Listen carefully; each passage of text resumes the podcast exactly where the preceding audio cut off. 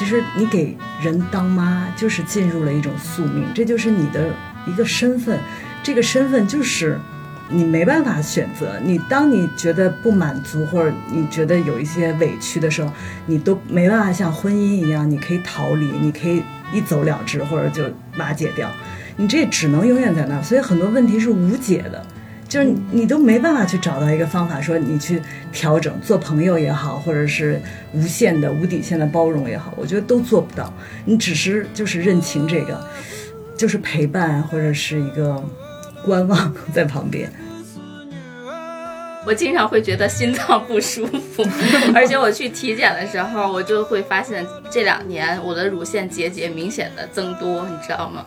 医生就说不要生气。其实我觉得对人性考验最大的一个就是孩子，就是你你你看见一个活生生的一个生命在成长，然后。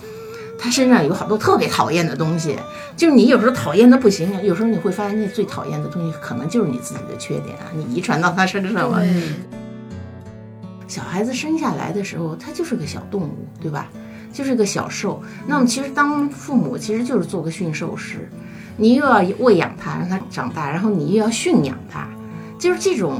你不光是照顾，还有一种权利关系，对吧？你要告诉他这个可以做，这个不可以做，这就是权利关系。那你怎么把他教养成一个比较你你觉得相对说他是一个健全的人格啊？这是这是非常非常难的一个事情。是。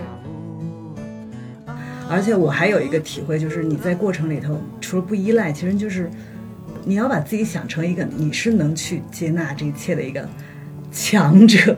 就你这样想，反而你很多事儿。也就释然了。你好，这里是由活字文化编辑部独立策划出品的播客《活字电波》，我是小雪。最近呢，我看到了一个征集活动，就是给妈妈发一个问题。这个问题是：妈，你有没有后悔生下我？然后说看看你妈怎么回答。如果妈妈说的太少呢，你还可以追问一句：你有没有想过，如果没生孩子，你的生活会是什么样的？如果感觉到后悔，多半儿也确实是说自己的生命可能没有得到舒展啊，甚至是连喜怒哀乐这种基本情绪的表达都有受限的感觉哈。呃，那么我们今天就聊这个大家可能不大面对的相对细部的问题，就是作为母亲是如何表达愤怒的哈，来给这个广大母亲们出口气。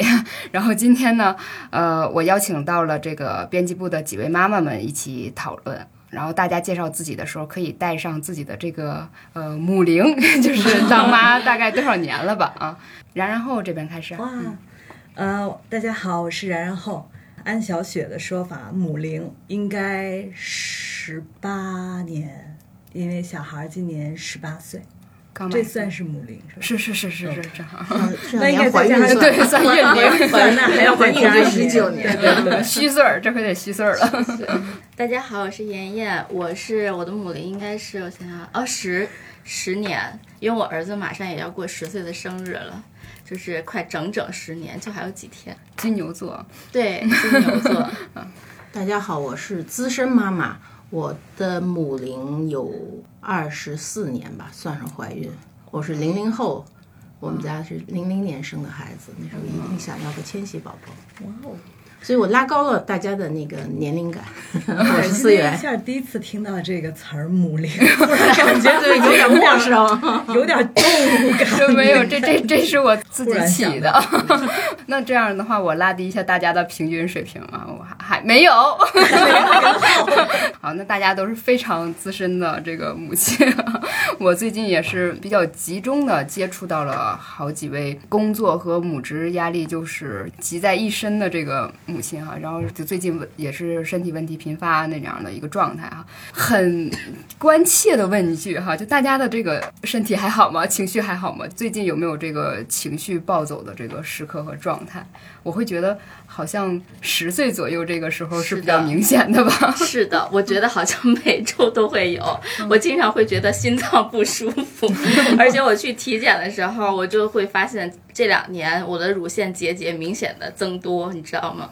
然后医生就说不要生气，不要生气。我今年整个这一年，我觉得比之前整体的那个状态和情绪要稍微好一点点，会有意识的控制，因为我觉得。发脾气的确是对我的身体造成了影响，会有意识的稍微控制一下。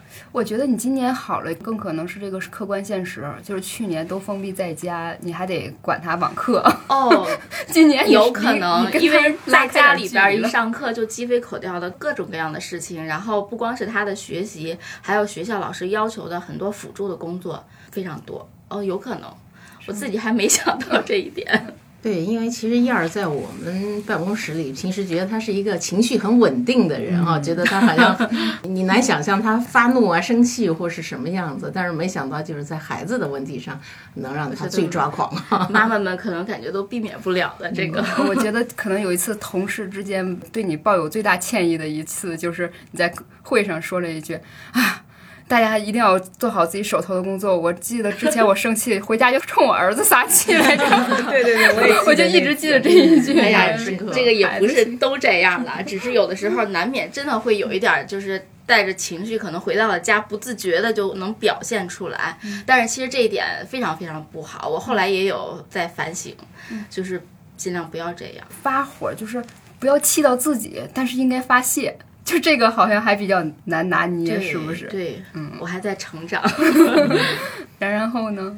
我觉得我现在，我我想凡尔赛一下啊，我觉得我很少愤怒了，已经。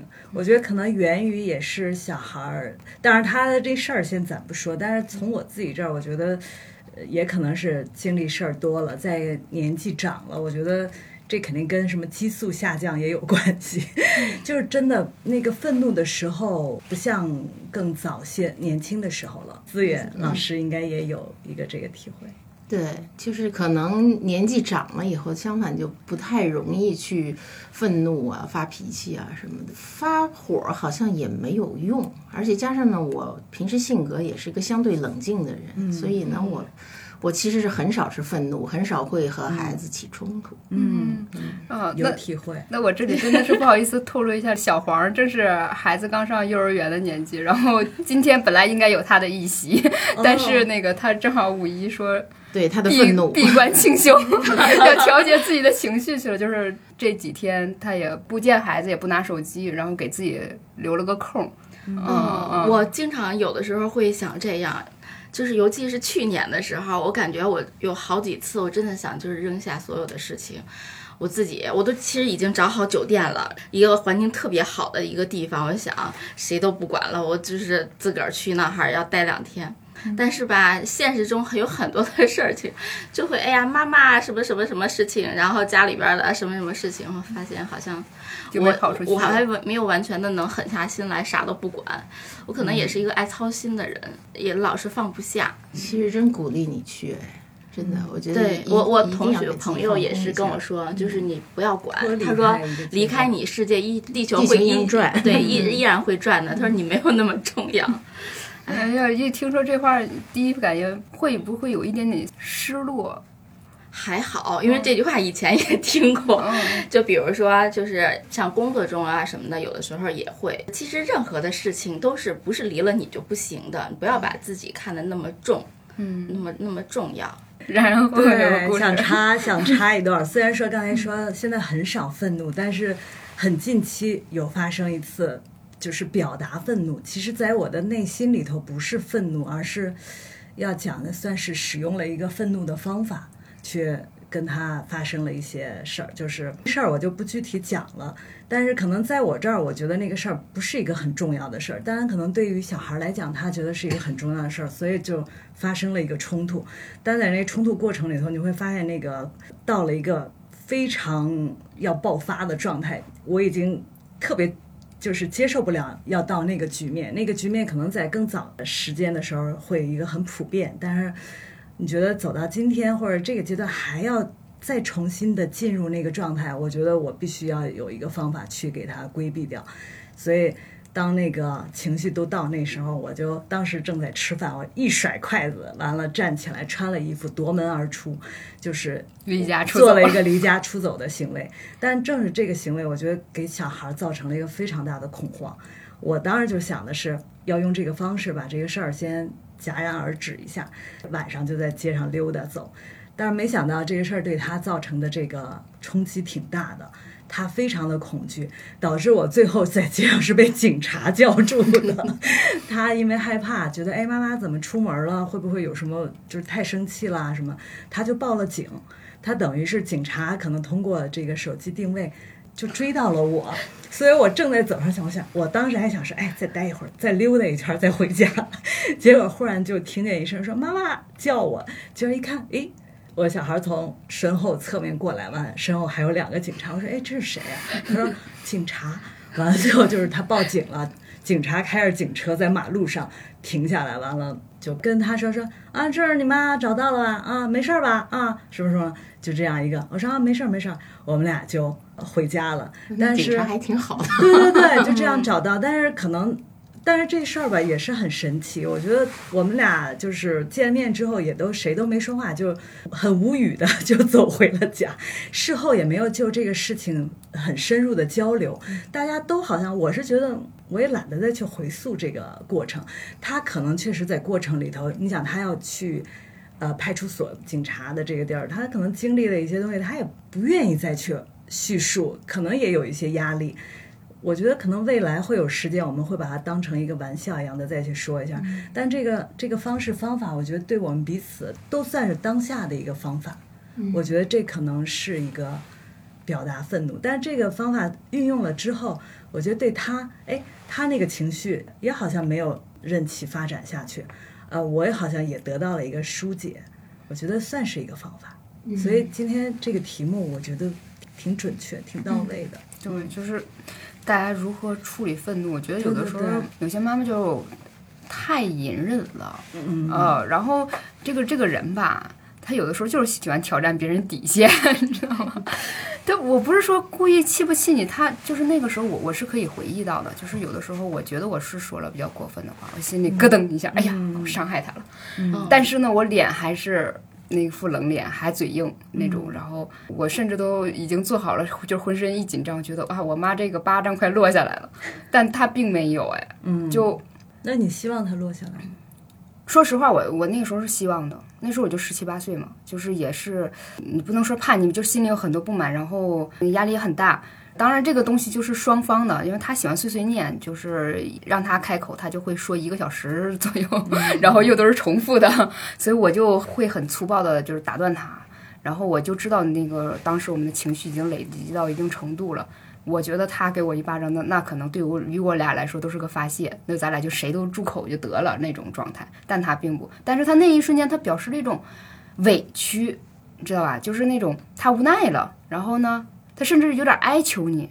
那我更难受了，你知道吗？说实话更难受啊！但是这个不太科学哈。但是确实是，我觉得你们两个是水瓶和天秤，都是优雅派的。我妈是双鱼，就是这种 小公主嗲嗲的，我要那个流泪，我要苦情，知道吧？她她最后她肯定保持一个那个哀怨的姿态，是她自己想要的一个表表演的一个方式，你知道吗？我觉得他们还不如发泄一下，就这一下，这俩人又长起结节了。对对对，真的长结节，就是就 是挺难受的。就是所以，我总是在他，因为我觉得他界限感不明显，就是老来侵犯我，然后我受不了，然后呢，我跑，或者是跑不了，我就怼，我怼完了呢，然后他又伤心，然后我又觉得可怜他，就哎呀，纠缠纠缠，就是真的很缺一个这样的一个点。嗯，我想知道，就是你你们有处理情绪的那个方法吗？比如说真的委屈了，我要是有委屈，我会说出来的。嗯，就是。如果愤怒的时候，会先让自己就是转移一下这个情绪，可能看一些就是剧呀，开心的一些事情。委屈的话，我觉得我不太喜欢，就是老憋着，然后不沟通的。有委屈我就会说，比如说像我就是比比较爱操心的，家里边的事儿很多都大包大揽，但是有的时候就会觉得很累。就会觉得有委屈，为什么都是我做？后来我我就跟我老公说，然后我我儿子也在边上，我让他听着。然后我就说，这个家里边的很多的事情，就是咱们三个人都有责任啊。后来呢，就是有改变，比如说我们家现在就是晾衣服，现在基本上只要是我和我老公都在家的时候，就我们俩一起晾，就是我称称好了之后，他去那个挂。换床单儿啊什么的也都是，尤其是有的时候我出去有事儿，然后我就会给他们俩人说，我说各自把自己的床单都换了，然后他们现在也可以。我觉着还是要说，你说出来了，他可能才知道或者意识到，因为平时你干的也很多，直接就大包大揽了，他们可能有时候也没有意识到你委屈呀，或者是你也不想全干。就除了说出来，我其实我觉得，就像这种家务劳动，女性承包了一个很大的一个部分。哪怕你是雇了钟点工，哪怕你雇了保姆，你还要指挥。对对，你还得你还得在脑里面脑袋里面管理，就是什么事儿该做。对，就是他们没有人有主动性帮你去做什么事。那那天有的时候我看一本书里边，就是说有的时候妈妈们或者妻子们觉得累，有的时候不是身体上的劳心神，是心心理上的会累，她会要操心很多很多的琐碎的事情，家里边的。可能女生妈妈们就是那个情绪容易爆发，或者得不到疏解。那你你要这么说，我觉得我算个特例。我突然就觉得，我为什么没有那么多愤怒？可能是因为我呃，老公是一个比较好的人。就是在家庭里头，他会承担很多，嗯，他会做很多家务，包括照顾孩子什么的，他接送什么的，就是他其实我回想他，他真的是做的比较多，所以我就在这方面我没什么好抱怨的。哎呀，太羡慕了，太羡慕了。对，所以我就不会有那么多愤怒的情绪。当然，我天生也是比较那个不太爱发脾气的那么一个人。哦，那你的孩子好幸福啊！听众们听到了吗？这个这这这母亲节，你甭。什么送个什么黑绷带，有什么 什么那个智妍面霜什么这些了？你呀，多给他做做家务，就一进屋一看见环境是整洁的，心情倍儿好，真的。对，嗯，思源就讲这个，那我这儿我觉得我没有这个可去依托的这个，其实我也很少愤怒。那现实里头，我觉得我是，呃，你说要怎么化解情绪，肯定是有情绪，委屈呢也会有，但是我觉得我还都能找到。这个方式方法去去化解，其实，在孩子这事儿上，我是觉得真的你需要想清楚，想清楚也是走过来之后，你会发现，孩子他就是孩子，他的那个身份，你跟他永远是，就是你对他寄托的越多，你希望他成为什么样的人，你需要他什么，我觉得这些东西，当你放下的时候，你就把他当做一个很纯粹的孩子去看，见很多东西你就包容了，你自然就不去依赖他，不去寄希望。你反而其实是能够解决掉你这些委屈和明白。其实这里面，我觉得可能妈妈们听咱们聊天会治愈一点，但是一个孩子的话，反倒心里就有一种，也不能说是逆反，或者是一种童年的记忆，就是有的时候是妈妈太委屈了，就是她太愿意抱怨自己的委屈，就是在家庭里。很多父母他喜欢把自己的那些其他地方没有办法说出来的那种话，他跟孩子是没有界限的，他喜欢倾诉给孩子，就反倒是孩子是。承担了不少，嗯，对我就是因为你刚才就是提醒了我这一点啊。我们当然不能说要求母亲，你说你多自觉啊，怎么怎么样，但是确实是有相当的一部分，他说什么你就是我唯一的希望啦，啊，或者是说那个你你必须怎么怎么样，才才能怎么怎么怎么样，就这样的家长不少。当然哈，我们今天母亲节嘛，咱们就 站在妈妈这边，先先说这一部分哈，那个其他我们不去深入讨论吧。那大家就是肯定有很多比较平和的人。的话，你们会有很多那个自己治愈自己的一个方式哈，就有没有转移注意力啊，或者是有什么可以治愈和缓解的一些方法可以分享一下，或者是说亲子关系就是有一些交互式的，就是你被他治愈的那个印象或者例子。就是生气的时候吧，就是真的是很生气的，但大部分还是好的。然后他对你，哎呀，就是很软软糯糯叫妈妈，然后很依赖你的时候，然后对你比较关心的时候。我们家庭还是很幸福的那种环境氛围的，然后你在其中，你会也是会觉得，嗯，很幸福、很快乐的，觉得好像之前的那些生气也无所谓，因为我大部分的那个生活的底色是幸福的，好像也不需要特别的，就是那个情绪过了之后，它其实就是过了，因为我们其他的时候都是开心的。我儿子有的时候吧是一个比较暖的人，就是你有点不舒服呀，或者是哪儿。比如说拉个口啊什么的，他特别紧张，然后给你到处找那个什么创可贴呀，然后那个碘伏啊什么的，然后特别小心翼翼的给你弄。那时候你就觉得很幸福，你觉得啊，这儿子真的挺好的，我为什么还要对他发火？就是那时候你也会觉得就挺治愈的，甚至会觉得啊，我不应该对他发火，他是那么可爱的一个小朋友，太好哄了，这妈妈。然后有，嗯，对我，我想我总结这个治愈方法，其实还是时间带来的，就是你内心想明白，好多事儿你还是要靠自己。就是我想说，我曾经读过一本小书，很小，是叫《隐晦》，我不知道思源老师知不知道。她好像是被称为一个叫“摇滚国母”的这么一个作家，一个女性。她写过一个晚风中的共和主义，里头有一篇第一篇文章，就是她写我和母亲之间，就是描写和她妈之间的复杂的情感。我那会儿这篇文章看了好多遍，我觉得就是真的是句句扎心，描述就是一个女儿和一个母亲之间，尤其这个女儿是一个极度有思想、叛逆的小孩儿，跟她妈妈常年生活在一起的一些关系这个事儿。他就是说，他说妈是和自己最近的人，也正是因为近，所有的情绪都会在对方身上体现、表现出来，而不会抱歉，因为。他觉得他近，他可能会觉得你可能对外人你会觉得这个人会离开，会失去，你会有所收敛。但对母亲这个，他会觉得他永远不会失去这个人。所以也我们也常常会有一些越不堪的情绪，可能越会对自己亲近的人去表现，是吧？对。所以我就看他写这时候，我就理解到，其实你给人当妈，就是进入了一种宿命，这就是你的一个身份，这个身份就是。你没办法选择，你当你觉得不满足或者你觉得有一些委屈的时候，你都没办法像婚姻一样，你可以逃离，你可以一走了之或者就瓦解掉，你这只能永远在那儿。所以很多问题是无解的，就是你都没办法去找到一个方法说你去调整，做朋友也好，或者是无限的无底线的包容也好，我觉得都做不到。你只是就是认清这个，就是陪伴或者是一个。观望在旁边就是这样子。当我觉得认清这个之后，你可能跟子女发生的问题，你自然而然的你就能接纳了。而且我还有一个体会，就是你在过程里头，除了不依赖，其实就是你要把自己想成一个你是能去接纳这一切的一个强者。就你这样想，反而你很多事儿也就释然了。嗯，哦，我的这个体会。对，反正然然后的刚才说的这些让我其实联想很多。其实我们在谈到就是一个人做母亲要怎么怎么样的时候，我觉得好多人就是在决定做一个母亲的时候，他有没有想过，就是你为什么要决定做一个母亲？因为这是不是一个简单的决定？嗯，你生了一个孩子以后，你要对他负责，然后永远这是一个不可能。隔离的一个关系，你如何能为这个关系负责？那么就是你有没有做好准备？所有的准备，就是说，一个是。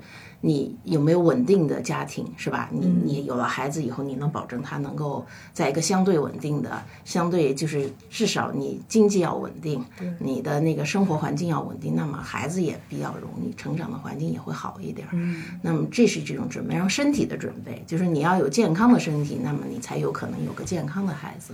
另外一点，我觉得很重要的一个就是你精神的准备，就是你得想好了，你为什么你要当一个妈妈。你有没有想过，就是说你生完一个孩子以后，也许你之前你是万千宠爱的小公主啊，天底下就唯我那家里父母宠，也许老公也宠啊。但是你有了个孩子以后，你这个地位就变了，就不是谁来宠你，而是你就是，不是说你要宠孩子，而是说你你就得变成一个你要去照顾他，因为孩子他没有任何能力，他生下来就是很弱小的那么一个。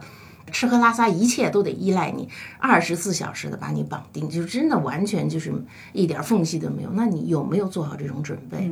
你要为他付出体力、精力，甚至就是情绪上经常会因为这种准备不足，我觉得好多妈妈会崩溃。好多朋友一说要生孩子，我都会问你一句：我说你真的想好没有？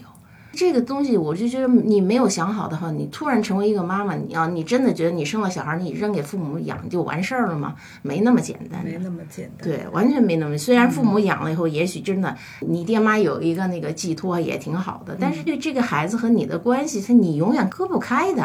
他不，他不会成为你父母的孩子，他依然是你的孩子。那养一个孩子，我有个很深的体会，就是小孩子生下来的时候，他就是个小动物，对吧？就是个小兽，那么其实当父母其实就是做个驯兽师，你又要喂养它，让它长大，然后你又要驯养它，就是这种，你不光是照顾，还有一种权利关系，对吧？你要告诉他这个可以做，这个不可以做，这就是权利关系。那你怎么把他教养成一个比较，你你觉得相对说他是一个？健全的人格啊，这是这是非常非常难的一个事情。是，对，而且就是说，你还有一种，我觉得好多人没有做好的准备，就是哎呀，幻想我生一个漂亮的孩子、聪明的孩子、有出息的孩子。可是你生下来很可能他就是个普通的孩子，对吧？他你身上有各种各样人的毛病。就是我其实我觉得对人性考验最大的一个就是孩子，就是你你你看见一个活生生的一个生命在成长，然后。他身上有好多特别讨厌的东西，就是你有时候讨厌的不行，有时候你会发现那最讨厌的东西可能就是你自己的缺点啊，你遗传到他身上了，对你就会有这种讨厌，那你你就会更生气，然后你会觉得你为什么不好好学习？你为什么淘气？你为什么挑食？你为什么不听话？就各种特别琐碎的事情就很生气，然后就会发现你到了一个班里，他也不是最出色的孩子，他也不是成绩最好那个，啊，你一看吧，他。我自己怎么看他怎么都可爱，但是你一比呢，哎呦，还有比他长得更漂亮的，是吧？就是这种东西，你你能不能接受？甚至你很可能生下的这孩子他是不健康的，嗯，他要是自闭症怎么办？他要天生残疾怎么办？就我觉得好多人他实际上完全没有做好准备，他就选择说要孩子做一个母亲。那其实你说治愈不治愈的？我觉得大家其实如果做母亲。你在这过程中，他既然有辛苦，他肯定是也有快乐和愉快的这一部分，所以他他不存在这个说你要用哪一方面去补偿什么的这个问题，他这个很自然。他关键就是你做好准备没有？嗯，我觉得会很重要是这一点。对，时常就是有的时候遇到一些问题，或者你发现有一些什么事情的时候，我就觉得好像是从他小慢慢慢慢长到现在十岁。这个过程中也是我自己在不断的在总结、在反省，然后在提高。有的时候你会觉得好像自己的知识不够了，不知道应该怎么处理这个关系了。但是呢，你又有一种强烈的责任感，我是要对他负责的。我真的是各种渠道还有什么的会去，有时候听一些课，然后看很多的书，然后去总结哪些是适合我们家这种情况的。就是这个过程中有一个主动的去学习的一个过程，就是当这个父母。我觉得就是我小的时候，因为我父母对我管的很少，我其实渴望那个就是家长对我关注多一些，对我很多的事情了解的多一些。我不希望我的孩子就是也是这种放养长大的，什么都不管，对你特别信任，但是这个信任又不太，有的时候我觉得是一种没有责任。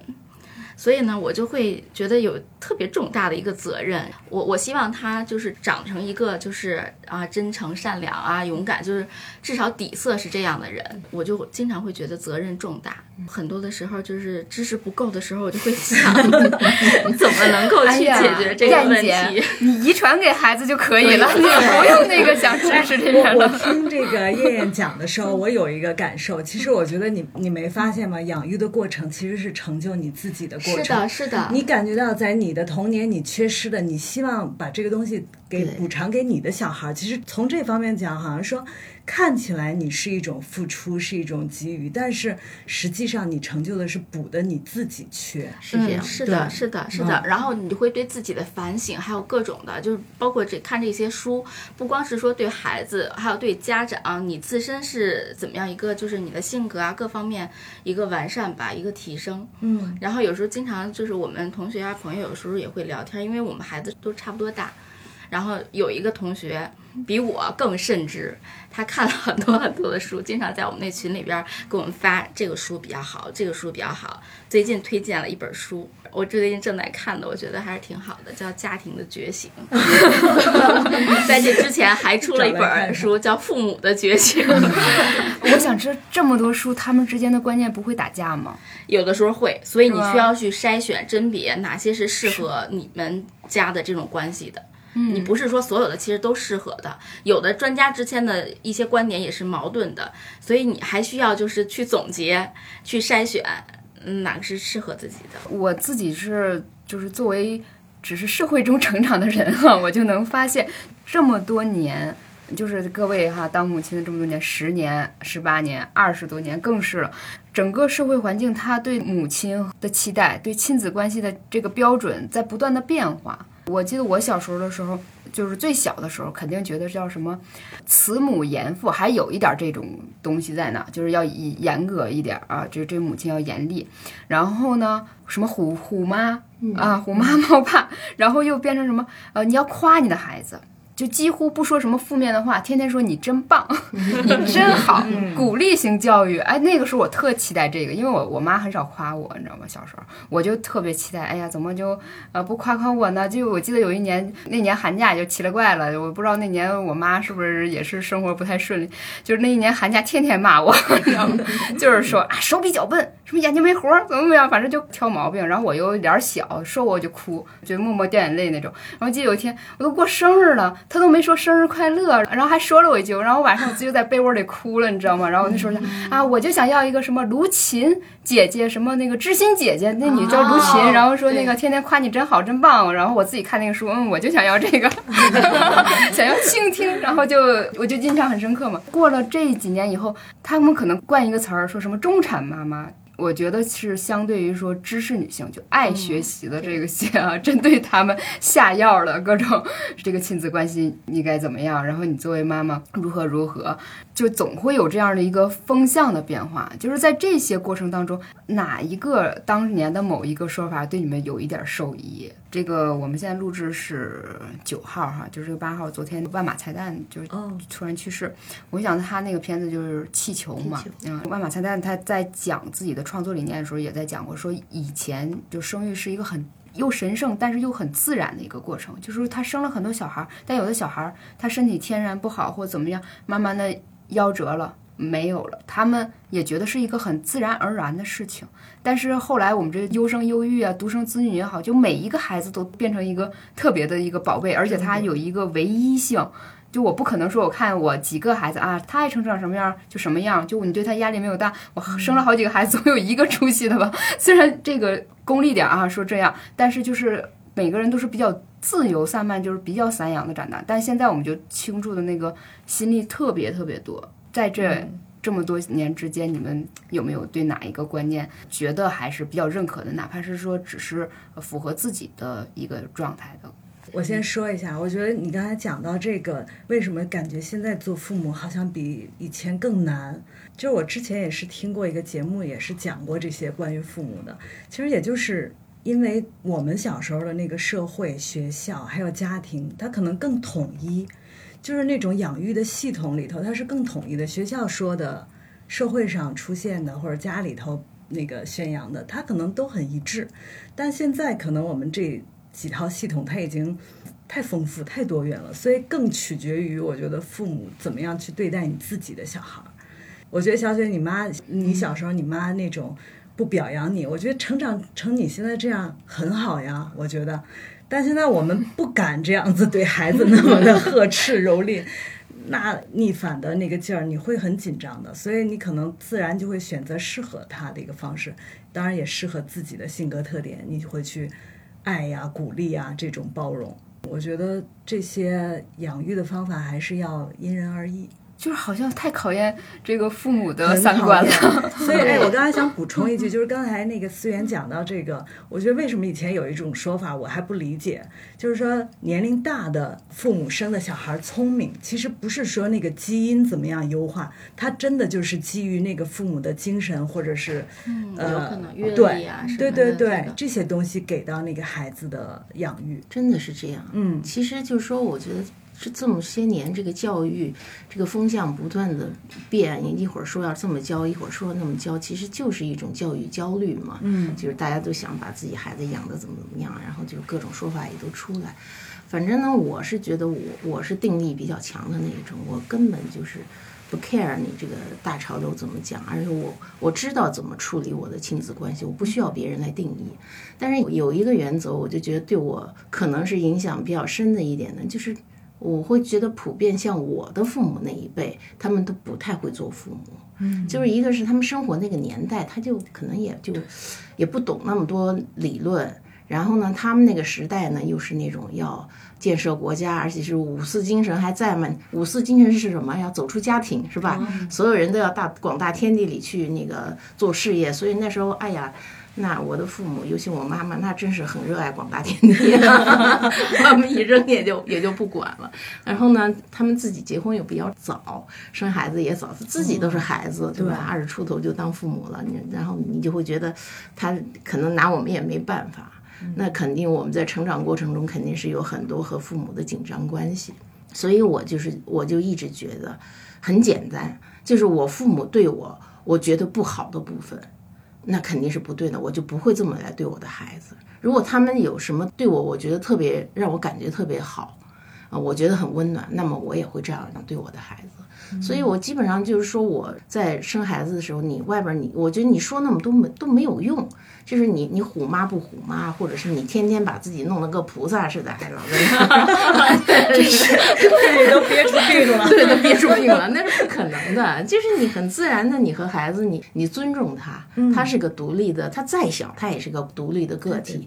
他而且小孩其实他有一些天生的东西，你你想去改变他，那是不可能的，你只能顺势而为。嗯，那你就是你尊重他。尊重他的情感，尊重他个体的他的喜好，他的思想，然后你在这个基础上和他去交流，然后你理解他，然后你也让他学会来理解你。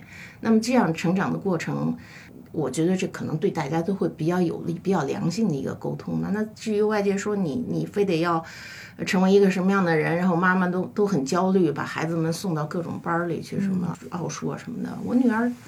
从小到大，我们没有把他送到任何一个班里去。嗯，那么长到现在，我觉得他也不比别的孩子差。嗯，所以我是觉得，真的最好的方式就是你自己心里得想明白这件事情。对，你不要被外界所绑架。那现在有一个问题就是，学校会把很多养育的责任都放推到那个对把教育责任都给转嫁给父母。对，比如说幼儿园啊、小学，那都是给父母布置作业的嘛。嗯，有一个什么什么，比如说什么那个认识某种植物，还有说这个植物可不可食用啊？怎么怎么能做？然后还做成 PPT，做成标本。然后，然后那三四岁小孩儿，他那手没有那么灵巧，或者是他对这种规则性的东西，这但都真的是给父母留的作业。然后还有很多消费主义，比如说什么学校弄个什么汉服节，什么端午节大家要穿民族服饰，然后还要买衣服买东西，然后有的时候说。我们要给班级什么搞绿化，每个人种一个小植物，然后建议什么瓶口口径小于九厘米什么要求的。这上哪儿弄去？我们当时说这应该在那个各个幼儿园门口弄一个代写幼儿园作业，或者至少是弄一个像义乌小商品批发市场，就各种材料，我在这儿就有适合你做作业的那些小素材。我在这儿开了一个很丰富的一个文具店，好像还蛮有市场的样子。就是好多压力就放在这。这儿，然后也有一些自媒体也挺逗的，就是那个你看着还挺好玩的那种，叫以后的妈妈。或者是说什么九零后父母整顿儿女之类的那种啊，也以后妈妈举个小例子吧，就是那个那女儿跟她妈妈说说，都是同一个人扮演的那种，说啊妈妈那个明天早上我六点起床，你能叫我吗？她说哎放心吧，女儿说我能相信你吗？没事儿，妈到那点还没睡呢，就是就是不容易，对，这就是她把自己现在完全那种生活状态设想为，就是以后我当妈我也是这般潇洒。以前我们说叫跟孩子做朋友。但是现在那种就是说我生个孩子，他能让我那么省心，甚至来照顾我就好了，就可能有一些年轻人是这么想的哈。就是你们说这是幻想吗？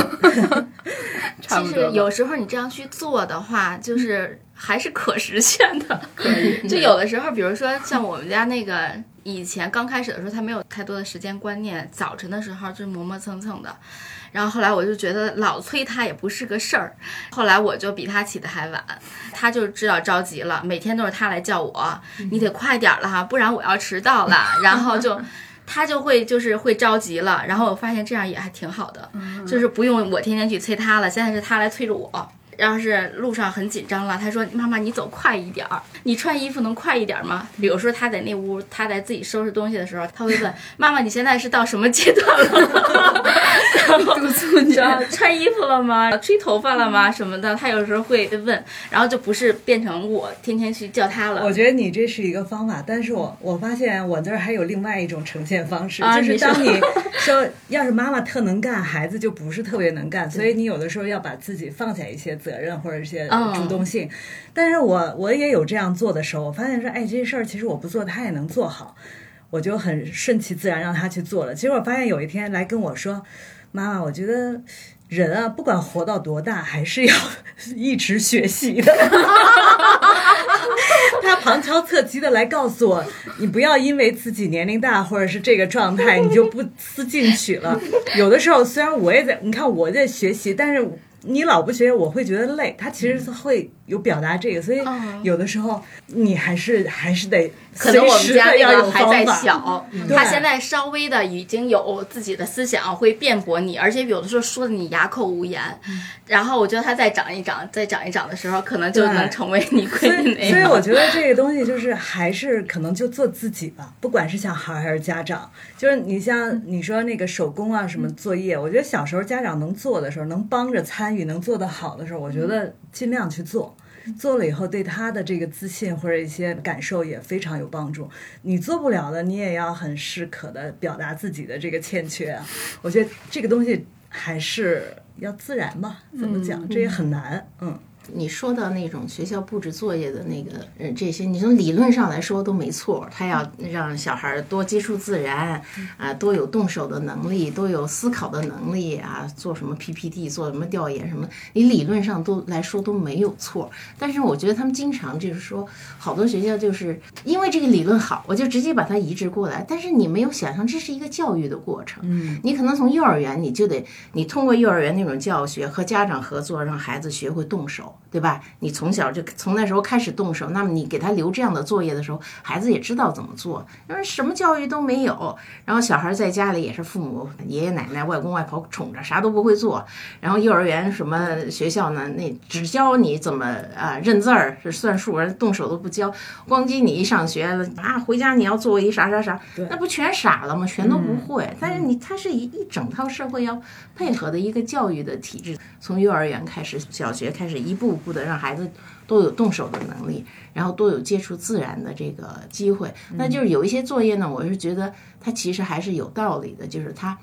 逼迫你，你这个家长带着孩子去接触自然，因为我们知道有些家长呢确实特别爱孩子，就那孩子就是工作之外所有的就是牺牲自己去陪他，但是有些家长真的是很懒，就是那小孩生了他也不管，他也不不想带他去玩儿，他宁可躺在沙发上看手机，他觉得带他玩儿很累。但是有一些作业就是说你必须得家长你带到他到自然里头去，你让他去认这个植物或者抓某种昆虫，你观察了它，然后写个小的观察日记，其实这对孩子的成长是有益的。好多东西就是你就看怎么看，就他一方面他社会要有一套成熟的这个体系，另外一个我就觉得家长别什么都那个你自己不会，你就全都抱怨说人家都留给你什么。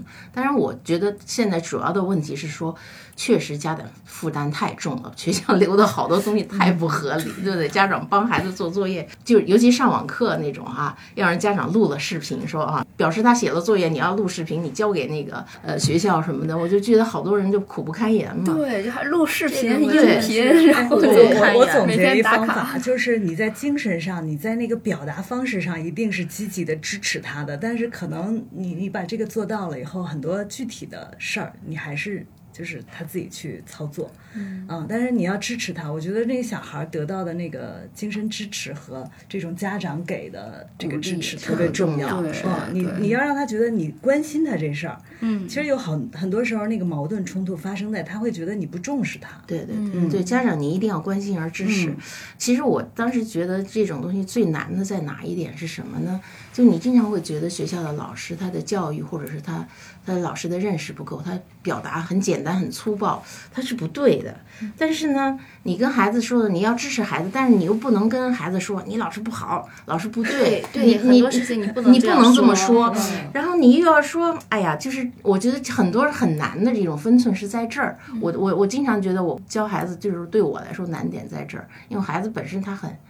嗯觉得妈妈说什么都是对的 然后老师说什么也是对的，那你说这种时候，你说怎么弄？根本的矛盾还是整个社会他没给你家里提供一个担保或者一个抗击风险的一个空间。对哇，就是连恋爱都说我一手搬砖就不能什么抱着你了，那我还得一手搬砖扶着媳妇儿，我还得给孩子写作业。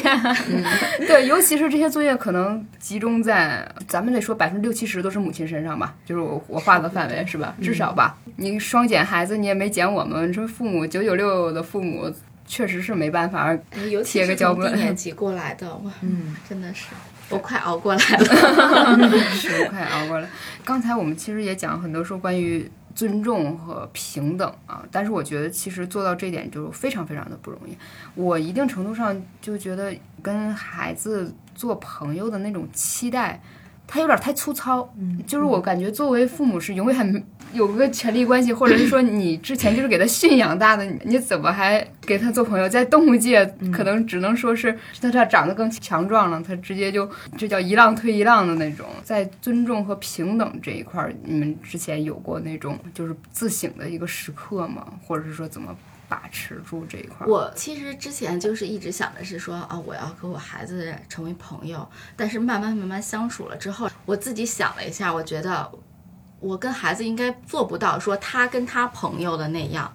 有些话他肯定还是不愿意跟我说的，他还是愿意跟朋友说的。即使我们做的很信任，我毕竟是他的妈妈，就是他不可能完全完全的像朋友一样。那我们只能说尽量的。他在遇到一些事情的时候呢，寻求帮助的时候，他可以无条件的信任我。我觉得能做到这样就已经还不错了。所以就是我就是也很有意识的，比如说让他能够信任我，我答应他的很多的事情，我能做到全都做到。做不到的，我也会提前跟他商量出现了什么样的情况，然后我们换一种方法或者是什么的，哪怕小到说我今天要给你买雪糕，结果条件不允许没有买到，第二天的时候我可能会补给他或者怎么样的，就是我现在会比较有意识的能让他就是相信我，然后呢，我也会跟他说。你以后主要是我觉得是青春期叛逆期的时候，他可能遇到的事情会比较多。那个时候，如果他不信任你，他不愿意跟你说，那可能就是会出问题，或者是怎么样的，遇到的事情就会比现在的要大。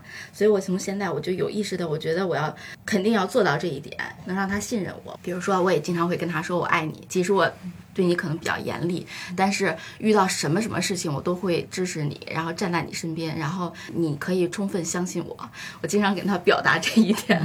还有之前就是然然他跟我说过，他和女儿就有一次好像是说，呃，女儿心情不好还是什么，说那个现在想回家，然后你就说我马上去接你，嗯然后就是说遇到了之后先抱一抱，也不问什么事情。对对那个对我影响，我觉得还是，我觉得如果以后我的孩子，比如说上初中、高中中了，他遇到这样的事情，我是不是也可以做到这样？先什么都不要问，然后先给他一个拥抱，然后就是给他充分的支持和理解。我觉得能做到这样就还不错了。真好。对，这都是走过那种坎坷和各种之后那个修炼出来的，这个也是总结 经验了。这个我特别认同燕燕这个说的，这个其实跟小孩儿，我觉得以前会觉得说要跟他当朋友啊，尊重啊，其实我发现是不太可能当朋友的，因为我理解朋友，其实他是一个。就以前说什么时间的朋友，我觉得那个朋友真的是要基于一个时间的积累，这个是一个层面。再一个就是孩子毕竟是孩子，对，嗯，你你就像之前小雪说的，可能你作为家长，你不能把什么事情都倒给他，你你就是有选择的给他，因为你他是小孩儿，他是很无助的一个个体，你要给他安全感，你就很多你的委屈，你就不能一一股脑的抛给他，你就是要像妍妍说的这个。在他需要你的时候，你在那儿，啊，你能给他包容，给他一些帮助。我觉得能做到这个程度，你们彼此信任、彼此尊重，就可能就算是很不错了。嗯，对，其实大家都爱说说和孩子做朋友，但实际上，就我们是做了母亲以后，你才会知道这里头没那么简单。没那么简单就前两天见到一个年轻的朋友，然后。我就觉得她好像觉得自己生活是一地鸡毛、乱七八糟，但是她怀孕了，她要当母亲。我当时很震惊，我说你为什么你，你就是这你都一地鸡毛成这样，都在想离不离婚或者怎么怎么样，你为什么还要生孩子？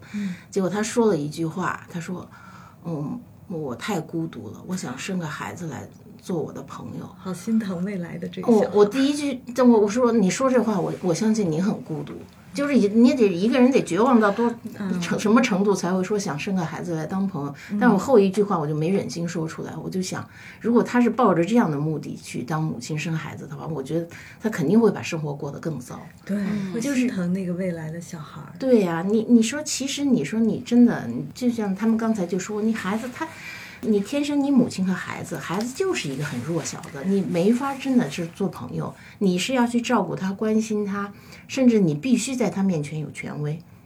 你要他做的不对的时候，你说不行，这个危险，你不能干。好像说这个吃的太多了，你不能吃。那你说你朋友会这么对你吗？那肯定不是嘛。就是你必须有某种权威的时候，你才能跟他说你不许。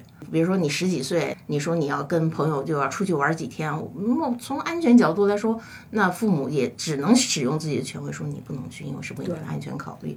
这这种就是天生，你说不平等也好，但是这是一种合理的权利关系。但是关键是在于说，你不能因为你有这个权利，你就滥用这个权利，就你就会控制他，你不尊重他的自己的思想和想法。就是他只能说，我们尽可能和孩子你做到尊重和信任，而且就是对于孩子来说，我觉得母亲也是一个特别的存在，就是母亲会是让他觉得安心，觉得温暖。觉得他有后面有这个支持，他就什么都不怕，他不会想到说，哎，他是我的朋友，他是我我的知心朋友，我什么都可以跟他说。而且就说你母亲跟孩子关系再好，你也替代不了他真正的朋友，尤其是同龄的朋友，他需要跟同龄的朋友去交往，谈他们的话题，甚至到了一定年龄，他需要去谈恋爱。他有要跟他的这个伴侣去谈他的话题，这是互相都是取代不了的这种关系，只能说我们是期待说有一个良性的这种母子母女的关系而已。嗯对，我忽然想到一个那个美剧，那个笑死我了，就是完全是一个细节展现一个作为母亲的关系。她刚开始很政治正确，就是她的女儿好像十七八岁吧，她说啊，妈妈我要跟你那个说话，她说啊，我已经想好了，你要出柜吗？你 out 没关系，那个怎么样？然后她闺女说不，我要把我的大脑上传到那个云里。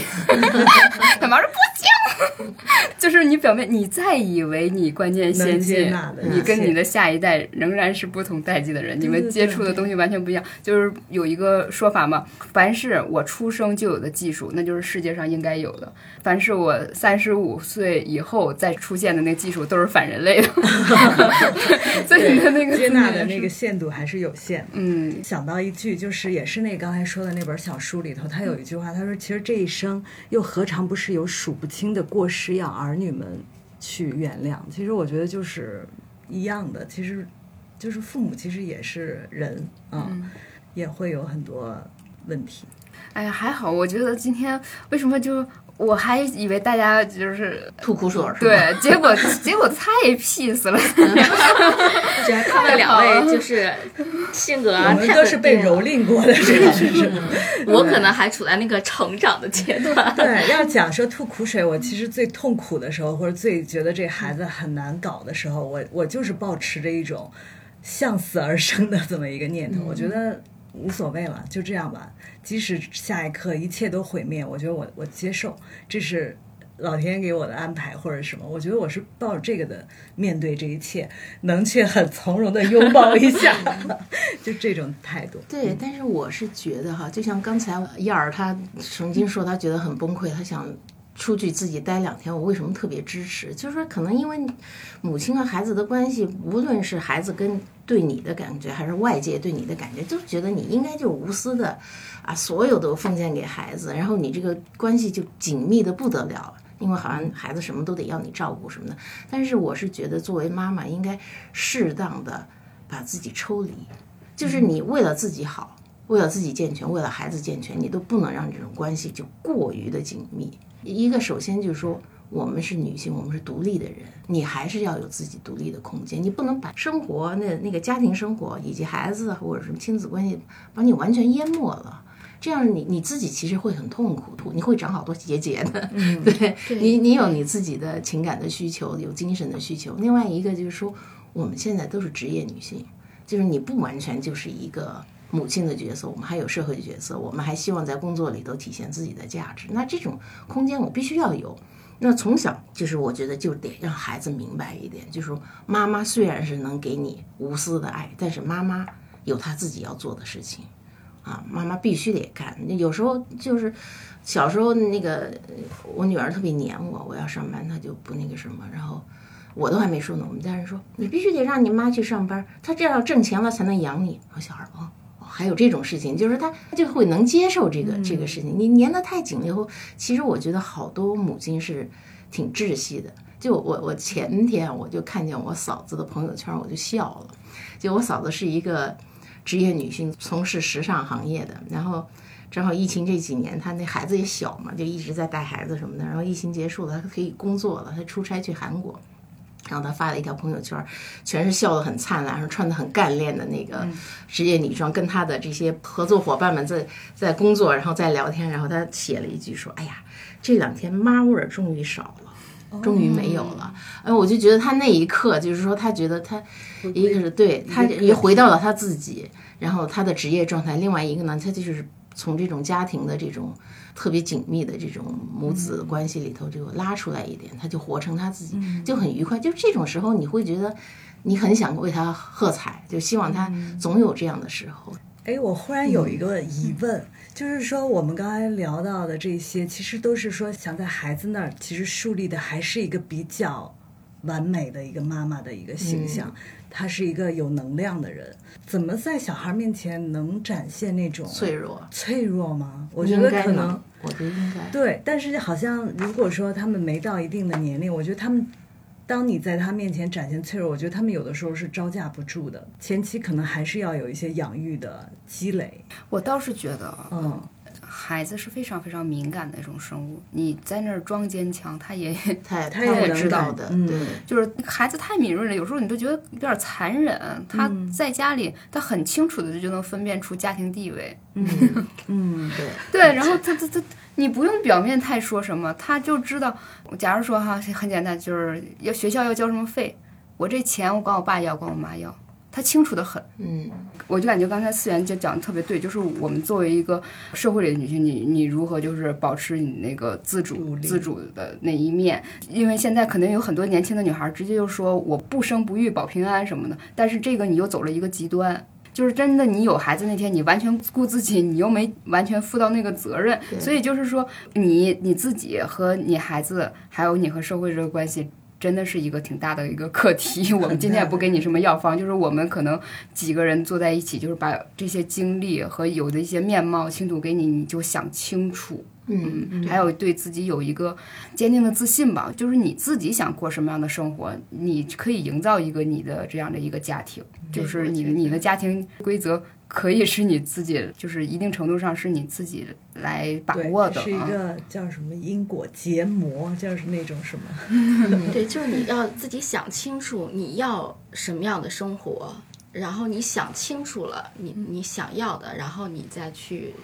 朝着这个方向去努力，不要自己都其实糊糊涂涂的，然后就进入到一段关系，或者是轻易的要孩子或者什么的，还是要想清楚。而且就不要被那个社会上的一些说法给规训了。对，就是对你必须成为一个，比如说前前几年的那个辣妈，嗯嗯，你拿孩子也当一个装饰品，然后你一定要有什么样的身材去秀。然后你做不到呢？说实话，你在少女的时候，你都未必能是那种标准身材。你为什么要成为妈妈以后还要追求这个呢？你给自己负了多大的一个负担？还有呢，就是说你一定要成为一个什么？刚才说的有点夸张，说女菩萨型的话，或者说人淡如菊型的母亲，你也不需要。你可以有情绪上的张力，而且我一定程度上是觉得，你及早的给你孩子划分好界限，然后甚至他能很坦然的接受你的批评，或者是说跟你直接有这样的冲撞的话，对孩子的这个心理健康是有很大好处的。就是那种小孩儿，就是经常娇惯的，或者是在家里没接受过什么冲突，他到社会上忽然接受到一个这样的冲突，他是无措的，手足无措的。然后他接受到批评，他也是非常非常难受的。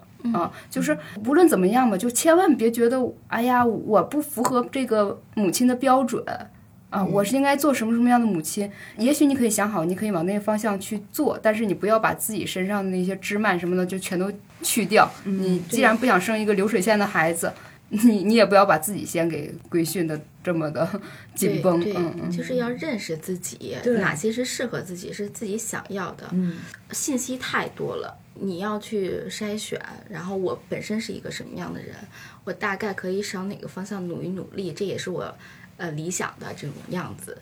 但是不要就是人家说这种。呃，社会上的就是很很极端的这种，这种就很酷很什么的，但是可能并不适合你，你也不是这样的人。还有说到底儿就是要自我，但是不要太自私。就是你今天你以为你生孩子是自我，其实你是自私的想，哎呀，以后以前说我养儿防老，现在说我我我我不生孩子是说不要我的生活水平降低。然后呢，你又想让别人给你交税，这样以后给你有退休金等等等等。然后现在又有一个说法说，既然你想过这种不掉生活水准的生活，你自己不生孩子，但是你要劝周围的人生，这样他们的孩子可以养你老。对，就是很多人就是这么自私的想很多事情，对呃，而且我一定程度上我不相信一个女女人变了母亲之后就会变得多么神圣，对，就是你的那个自私，孩子也是可以感觉到的。就是大家想好，你当你决定爱一个人，哪怕你要不然你就尝试一个先养一个宠物，感受一下你要为一个生命负责，然后你再去做决定。嗯对，小姐说这我特别同意，因为我我一直觉得有一种说法其实是挺有问题的，就是一直在强调这个母爱如何的伟大。那你父爱不伟大吗？父爱就不需要吗？你为什么要那么强调母爱的伟大呢？那可能现在来分析，那一方面用这种来绑架你，你你母亲你就要无私的奉献，另外一个就是说。好像因为伟大，你就可以去那个啊，要你应该孝顺父母，这样以后你要你要养老什么的，其实多少都有点绑架的意思。其实我是觉得这亲人关系里头，你说夫妻关系、父子、母母子，你说如果是大家真的平等的来做这个付出的话，没有说哪一个爱比哪个爱更伟大的这这样的一个问题。另外一个，我觉得从母亲的这种角度上来说，你也没必要是觉得有一个孩子哇，简直就我就发现好多。很奇怪，好多妈妈就是生了孩子以后，我就特别不得了，是我是一工程，然后走到哪儿就是谁都得给我让道儿，我有孩子啊，就是就是这种他把妈妈那个勇敢体现在这儿。对，就是你有你也会觉得很好笑。生孩子谁不会啊？就是你当当了妈，你不你有个孩子，你就有个皇上，大家都得叩首 什么哈。就是就是，我是觉得这个强调伟大的这两方面都其实是挺让人不舒服一点。就是你别把过高的就是说你多了不起，你对孩子付出，那你作为他的。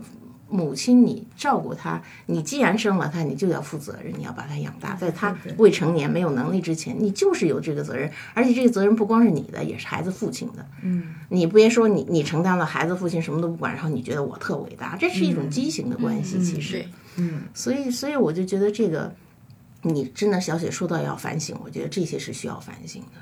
好多人整个社会都在反思。对，以前说是什么共和国的母亲，说要为祖国生孩子哈，是不是现在有这种，呃，二胎、三胎了？但是同时我们也确实承认，就是现在你生二胎、三胎跟以前生二胎、三胎还不一样。好像七零后之前的二胎、三胎，他们每个人也都是比较自由的生长，但是现在生二胎、三胎，好像个个都要成才，你们的压力更大了。然后呃，但无论如何吧，就是希望我们今天这个讨论哈、能给自己撒点气儿，舒口气儿。你别就是一口气儿吊着我，我一定要成为最优秀的那个母亲，我一定要维护什么样的关系，然后把自己弄得特别的累和辛苦。然后虽然说我们不会呃抹除你的付出哈，也不会说真的是地球没了谁照转，不是这样的。作为一个普通的人，他可能。唯一最后收获幸福的方式，就是在他的家庭里。我们也为经营家庭付出了这样的力，然后我希望这个家庭最后能给大家这样的一个港湾和一个这心灵的一个支持。对，我就觉得，虽然我们今天聊得这么 love and peace，其实我们都是最普通的人，我们是最普通的母亲，我们的孩子也是最普通的孩子，就我们身上也有着所有母亲就优点肯定有，但是也肯定有很多缺点。我们的孩子也是，他身上也有好多毛病，然后他也有很多优点。那所以就是所有做母亲的人，就是大家也都看得平常一点，然后一个家庭里头大家。都要为家庭做贡献，因为家庭就是一个协作的团体，不可能说你谁把这个家里就全扛下来，那不是母亲、母亲、父亲、孩子都需要付出。那我这这是一个正常的关系。但是最后我们还是回到了 love and peace 哈，就是你要说自省的话，我觉得大家都还是就多为别人考虑一点，别老想着我自己多委屈、多么那个，所以就就会都会很好。对我们这期的前提是不是让母亲自省，是让你发发火，沟通啊，沟通，把你自己的需要大声的说出去，然后一起协作。祝大家生活愉快，嗯，谢谢大家，母亲节快乐！母亲节快乐！快乐！我的孩子啊，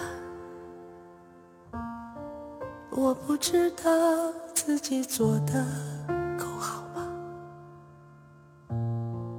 但有件事我非常确定，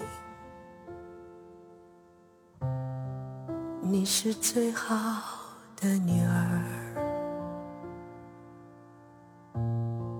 请相信。